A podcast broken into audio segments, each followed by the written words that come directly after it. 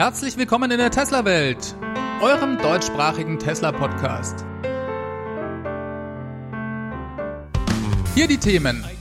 Der Porsche Taycan ist da.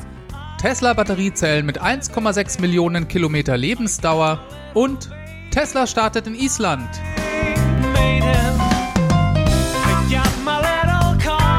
Mein Name ist David und dies ist die 81. Folge.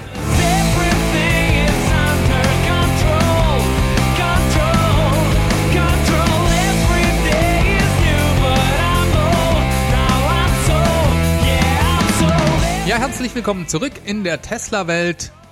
So, sehr schön, dass ihr wieder mit dabei seid. Ich war am Wochenende in Horb beim Elektromobilitätstreffen und konnte mit einigen von euch mich unterhalten. War eine klasse Veranstaltung, hat sehr viel Spaß gemacht. Die unter euch, die vielleicht verhindert waren, haben sicherlich ein paar Bilder im Netz darüber gesehen. Wir steigen gleich mal in die Tesla News ein. Wie die meisten von euch sicherlich mitbekommen haben, hat Porsche diese Woche den Taycan vorgestellt. Jetzt habt ihr vermutlich schon alles Wesentliche darüber gehört. Sollen wir überhaupt darüber reden? Naja, ich denke eigentlich schon. Der Taycan ist ja der erste ernstzunehmende Versuch eines klassischen Automobilherstellers, Tesla etwas entgegenzusetzen. Wir haben lange genug gespannt auf die Präsentation des Fahrzeugs gewartet. Elon Musk hatte ja immer wieder darüber gesprochen, dass es bezeichnend sei, dass bis heute kein Automobilhersteller ein Fahrzeug auf die Straße bringen konnte, das die Spezifikationen des Model S von 2012 erreicht. Und ich denke, das wurde in jedem Fall mit dem Taycan jetzt erreicht. Auch wenn ihr sie vermutlich schon alle gehört habt, erwähne ich doch nochmal der Vollständigkeit halber die Spezifikationen. Porsche bringt den Taycan zunächst in zwei verschiedenen Varianten, kurioserweise mit der Bezeichnung Turbo und als Spitzenmodell den Turbo S. Das sind die beiden teuren Varianten, günstigere Modelle sollen später folgen. Ich konzentriere mich jetzt hier auf das Spitzenmodell, den Turbo S. Dieser kommt mit einem 93,4 Kilowattstunden großen Battery Pack, von dem aber nur 83,7 nutzbar sein werden. Damit kommt der Turbo S bis zu 411 Kilometer weit laut dem WLTP-Zyklus. Der Turbo soll angeblich sogar 450 Kilometer weit kommen. Ob das so hinkommen kann, darüber reden wir gleich noch. 260 kmh Höchstgeschwindigkeit hat das Fahrzeug. Es ist ausgestattet mit einem 800 Volt Bordsystem, das mit bis zu 270 kW schnell laden soll. Bei der Beschleunigung von 0 auf 100 konnte Porsche die erste Überraschung setzen, denn dies geht in 2,8 Sekunden und ist damit deutlich schneller als erwartet. Bisher waren hier Werte im unteren 3 Sekunden Bereich im Umlauf. Und das ist für Porsche-Fans einerseits eine positive Überraschung und gleichzeitig aber auch etwas bitter, denn der Taycan muss sich damit in dieser prestigeträchtigen Kategorie den 2,6 Sekunden des Model S geschlagen geben. Motorleistung hat er natürlich satt mit 761 PS und 1050 Newtonmetern Drehmoment. Und es gibt auch eine technische Besonderheit, denn der Taycan kommt mit einem Getriebe daher, und zwar mit zwei Gängen. Das soll die Effizienz und die Beschleunigung bei höheren Geschwindigkeiten verbessern, und das ist auch ein Alleinstellungsmerkmal bei Porsche. Tesla hatte ja ursprünglich ein Getriebe beim ersten Roadster vorgesehen, das konnten aber damals die Zulieferer in nicht ausreichender Qualität liefern, so dass die Getriebe ständig kaputt gingen und Tesla hat es letzten Endes sein lassen und selber ohne Getriebe weiterentwickelt. Ist denn der Taycan jetzt der lang dahergeschriebene Tesla-Killer oder zumindest ein Tesla-Jäger? Auch hier hat sich ja die Formulierung in den letzten Wochen und Monaten in der Presse durchaus etwas abgeschwächt. Ja, und ich würde sagen, nein, das ist er definitiv nicht. Das liegt vor allem an der zweiten und diesmal negativen Überraschung von Porsche, einem exorbitanten Preis für das Fahrzeug, mit dem in dieser Form sicherlich nur sehr wenige gerechnet haben dürften. Denn der Einstiegspreis für den Turbo liegt bei 150.000 Euro. Der Turbo S kostet sogar 185.000 Euro. Und dafür gibt's bei Porsche eigentlich auch nur das Auto mit vier Rädern, Antrieb und Batterie. Jegliche auch noch so kleinste Zusatzoption muss extra bezahlt werden. Und dadurch kommt man dann sehr schnell auf 200.000 Euro oder auch deutlich mehr. Ich habe mir mal den Spaß gemacht und bin in den Porsche Konfigurator gegangen und ich muss schon sagen, da haben mir etwas die Ohren geschlackert, denn da sieht man zum Beispiel, dass man für elektrisch anklappbare Seitenspiegel zusätzlich bis zu 300 Euro hinlegen muss. Die sind also nicht im Basispreis von 185.000 Euro inbegriffen. Große Augen habe ich auch bei der Zusatzoption Onboard DC Lader mit 150 kW bekommen für Laden an öffentlichen 400 Volt Ladestationen. Wer das möchte, muss nochmal 416 Euro hinlegen.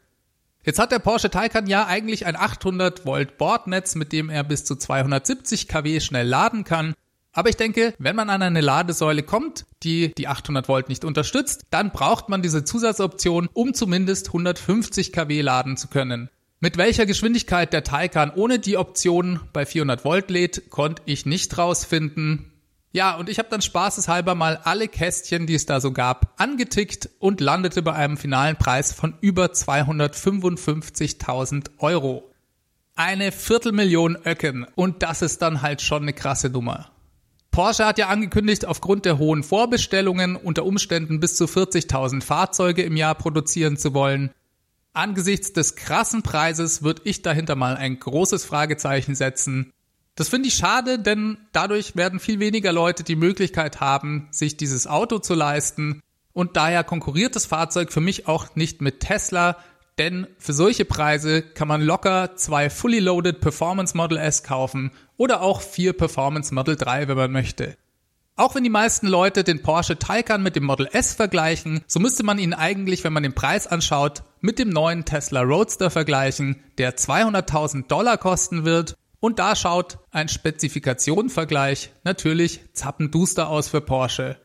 Selbst an das Model S kommen sie technisch nicht ran, was das Marketing angeht, so legt Porsche darauf Wert zu kommunizieren, dass der Taycan dauerhaft und wiederholbare Performance an den Start bringt. Und hier versuchen sie sich auch von Tesla abzugrenzen, indem sie sagen, dass man eben nicht wiederholt 30 Mal von 0 auf 200 beschleunigen kann im Tesla, ohne an Performance zu verlieren, was durchaus auch so ist und auf der Rennstrecke oder auf längeren Autobahnfahrten soll der Taycan ebenfalls punkten können.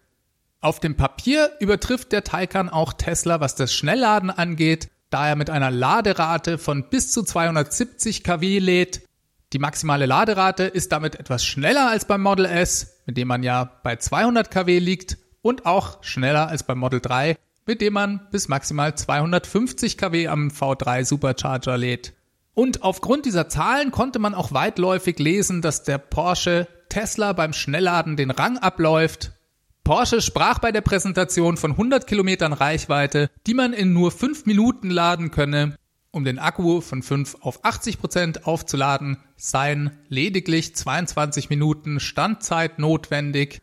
Ja, und es klingt ja erstmal toll und ist marketingtechnisch sicherlich wirksam.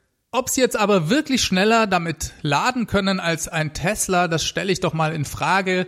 Wenn man sich nur die Standzeiten anschaut, dann stimmt das derzeit sicherlich noch denn von 5 auf 80 Prozent lädt man im Tesla je nach Akkugröße, Fahrzeug und Supercharger aktuell, naja, vielleicht sagen wir mal 35 Minuten. Aber mit den V3 Superchargern hat Tesla ebenfalls eher die 20 Minuten im Blick. Ich habe da noch so 120 Kilometer mit einem Model 3 am V3 Supercharger in 5 Minuten im Kopf. Das ist auch genau der Punkt, denn letzten Endes zählt doch, wie viel Reichweite man in der Zeit nachladen kann und nicht unbedingt wie lang man steht. Und hierfür muss man sich die Effizienz der Fahrzeuge anschauen. Und da hat der Taycan leider ein großes Manko. Er ist nämlich mit 2370 Kilogramm nochmal rund 260 Kilo schwerer als das Model S. Und ich muss zugeben, dass ich mit den angegebenen Reichweiten von Porsche wirklich nicht klarkomme. 388 bis 411 Kilometern gibt Porsche für den Turbo S als WLTP-Wert an Gleichzeitig geben sie aber auch einen Verbrauch von 26,9 Kilowattstunden auf 100 Kilometer als kombinierten Wert an. Und wenn ich die zur Verfügung stehenden 83,7 Kilowattstunden des Battery Packs durch diesen Verbrauch teile, dann komme ich in der Folge nur auf 311 Kilometer Reichweite. So, und das entspricht einfach nicht den angegebenen Werten.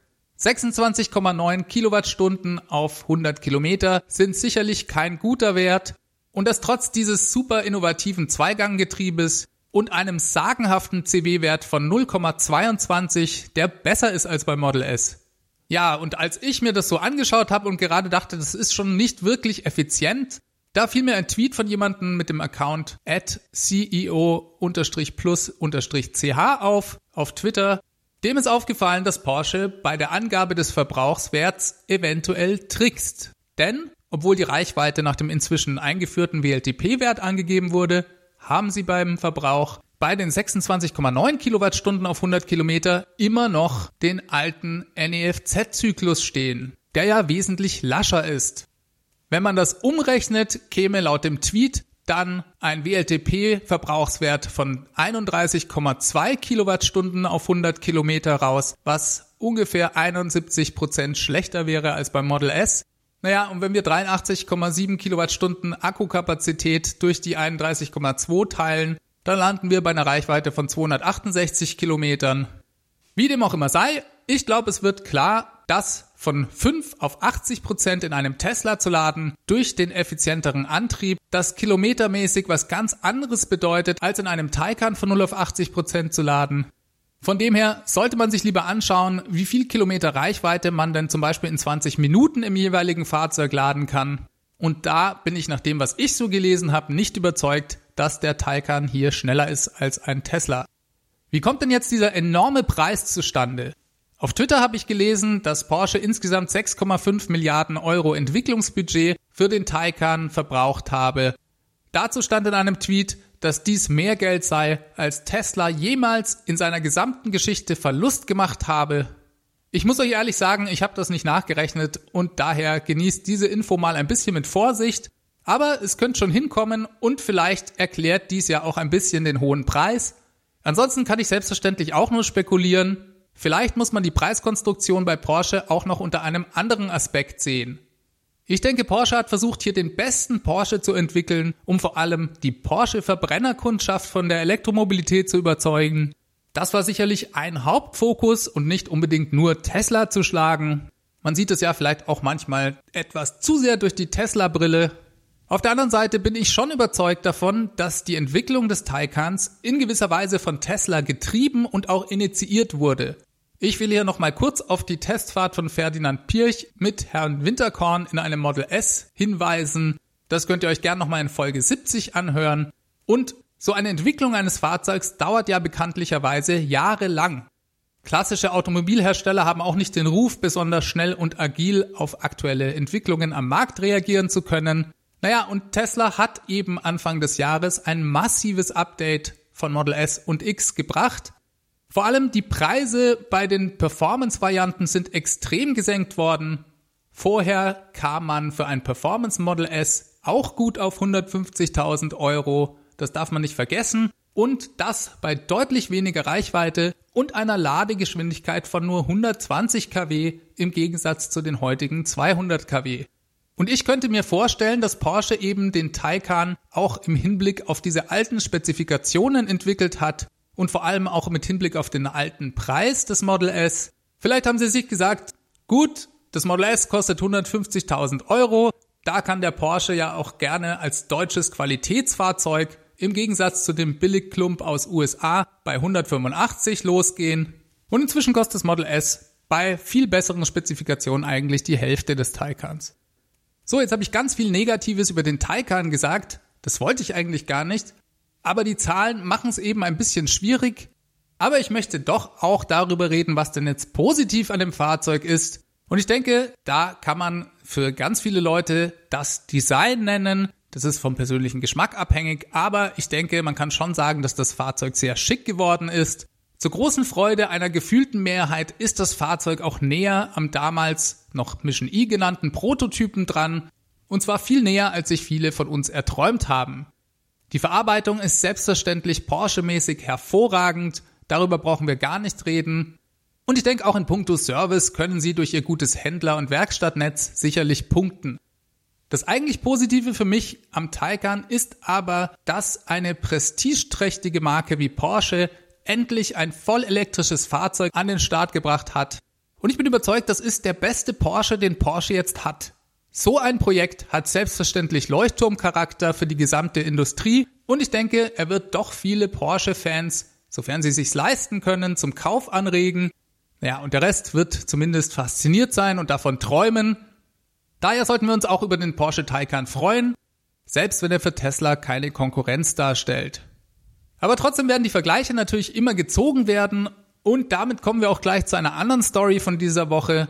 Jetzt setzt Porsche ja marketingwirksam auf die wiederholbare Performance und hat dementsprechend auch kurz vor der Präsentation des Fahrzeugs eine Rekordzeit auf dem Nürburgring auf der Nordschleife gefahren.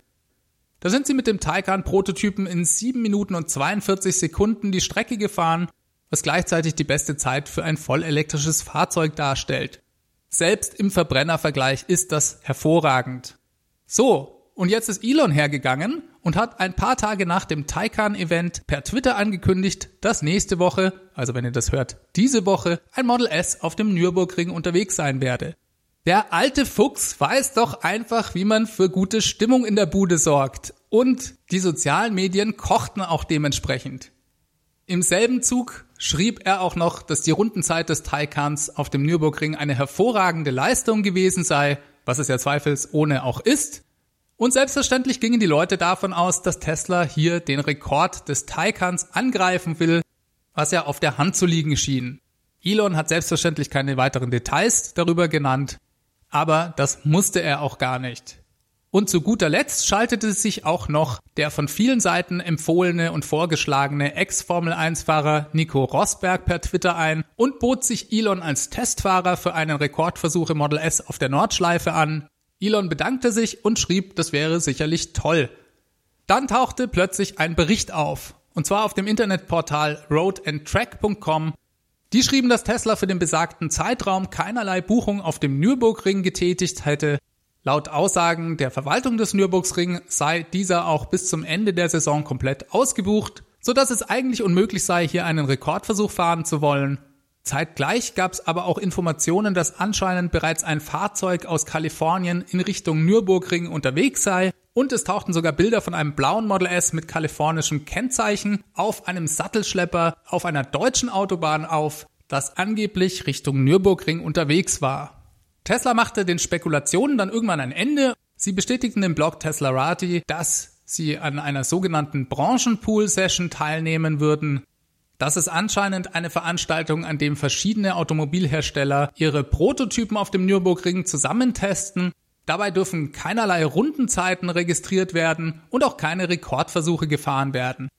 Das ist auch gar nicht möglich, weil die Teilnehmer sich die Strecke teilen und dementsprechend viel Verkehr auf dem Nürburgring herrscht. Das schließt natürlich nicht aus, dass Tesla sich nicht für ganz viel Geld oder per Vitamin B hier eventuell doch noch irgendwie einen Slot für eine Rekordfahrt ergattert. Aber vielleicht hat Elon sich auch nur den Spaß gemacht, hier mal die Gerüchteküche ordentlich zum Kochen zu bringen. Zuzutrauen ist es ihm auf jeden Fall. Auch ob letztendlich ausschließlich ein Model S zum Einsatz kommt, muss man erstmal abwarten. Tesla kann ja hier theoretisch alles Mögliche testen. Ein aktuelles Model S, eins mit neuer Technik, vielleicht sogar ganz ohne Fahrer. Vielleicht bringen sie ja auch noch einen neuen Tesla Roadster mit. Ich denke, wir werden im Verlauf der Woche sicherlich das ein oder andere Bild übers Netz mitbekommen. Es bleibt spannend und wir sehen mal, was und wer da vor allem so alles auf dem Nürburgring unterwegs sein wird. So, jetzt habe ich ganz lange über den Taycan geredet. Dabei hat VW auch diese Woche noch gerade frisch den ID3 vorgestellt auf der IAA. Ja, das ist auch ein super spannendes Fahrzeug, weil hier die große Frage sich stellt, ob und inwiefern VW die Elektromobilität mit diesem Modell bei sich vorantreiben wird von den Spezifikationen her ist es ein massentaugliches Fahrzeug. Das Basismodell soll bei unter 30.000 Euro losgehen. VW hat auch schon erste 400 Stück davon gebaut. Was sie genau damit machen, weiß man nicht so richtig. Aber die eigentliche Produktion startet erst im November und etwas enttäuschend, erste Auslieferungen an Kunden sind nicht vor dem Sommer 2020 zu erwarten. Das heißt, wir müssen fast noch ein Jahr lang auf dieses Fahrzeug warten. Man braucht hier dementsprechend also noch einen bisschen längeren Atem. Und leider hat VW auch die Preise für die Versionen mit mehr Batteriekapazität noch nicht genannt. Muss man also alles mal abwarten. So, Tesla gibt's ja noch nicht überall auf der Welt, aber es kommen immer mehr Orte hinzu. Diese Woche wurde in Island das erste Service Center eröffnet, und zwar in Reykjavik. Des Weiteren sind drei Supercharger auf der Insel geplant, damit man in Zukunft problemlos von A nach B kommen kann. Island ist schon etwas Besonderes. Es gibt zwar nur ungefähr 350.000 Einwohner, Dafür ist die Elektrizitätserzeugung in Island aber fast schon bei 100% Erneuerbaren. Selbstverständlich ist das Betreiben von vollelektrischen Autos damit besonders reizvoll. Hinzu kommt noch, dass das Benzin relativ aufwendig importiert werden muss und dadurch sehr teuer ist in Island. Es gab bereits vor dem Service Center schon eine kleine eingeschworene Tesla-Community dort. Die haben die Fahrzeuge selbstverständlich importieren müssen und hatten im Zweifelsfall, wenn es technische Probleme gab, dementsprechend keine guten Karten, weil man das Fahrzeug offiziell nirgends reparieren konnte. Deswegen hatten 2017 bereits 16 Model S Besitzer in Island einen Aufruf an Tesla und an Elon Musk per YouTube-Video gestartet, um ihn zu bitten, doch endlich ein Service Center in Island aufzubauen. Zwei Jahre mussten sie jetzt noch darauf warten. Anscheinend wurden sie teilweise von mobilen Einsatztechnikern von Tesla hin und wieder mal versorgt.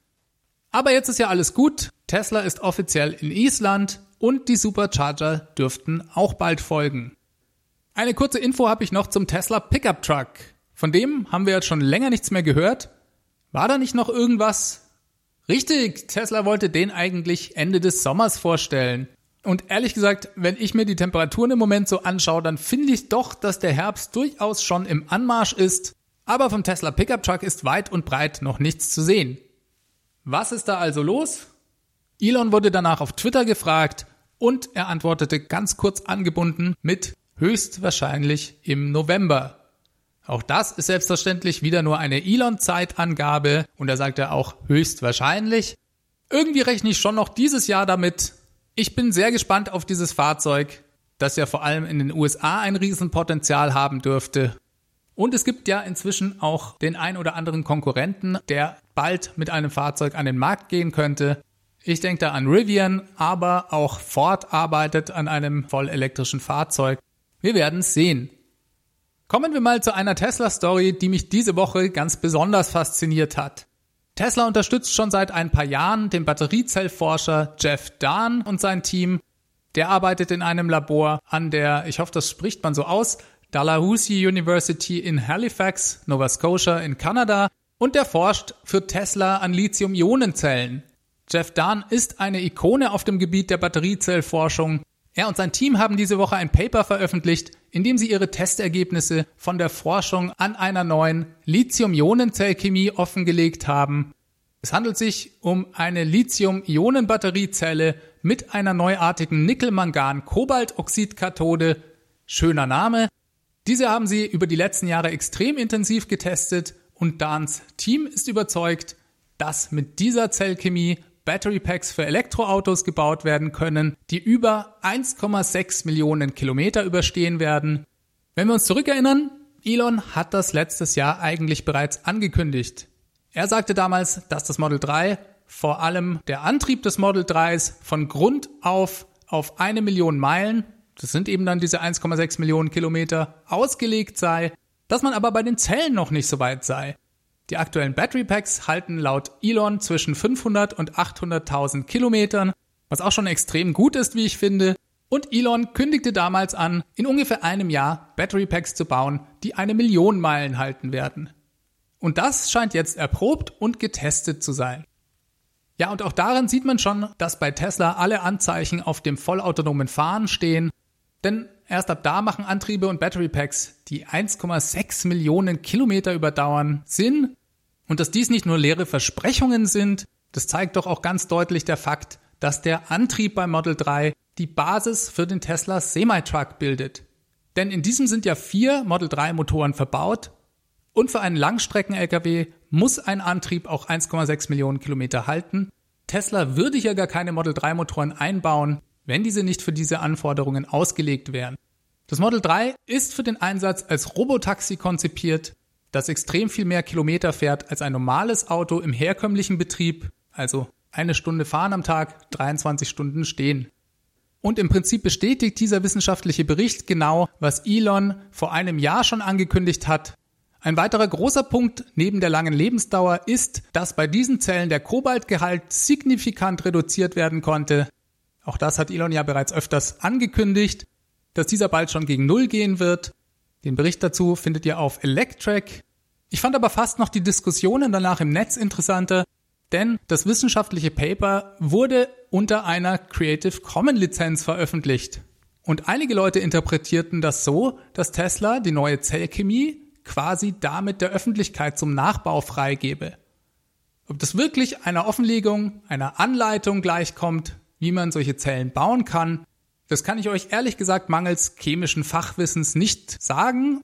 Ich habe dazu im Netz mehrere Tweets gefunden, zum Beispiel von jemandem namens Rick Fulop. Der Twitter-Account ist at ricfulop. Der schrieb, dass das Paper ihn als Ex-Batterie-Executive, also als jemanden aus der Branche, komplett von den Socken gehauen hätte. Damit könne Tesla bei weniger Gewicht und geringeren Kosten Packs mit mehr als 650 Kilometern Reichweite bauen. Die mögliche Nutzung der Packs nach der Zeit im Auto als Storage-Lösung werde die Art und Weise, wie wir das Stromnetz nutzen, verändern.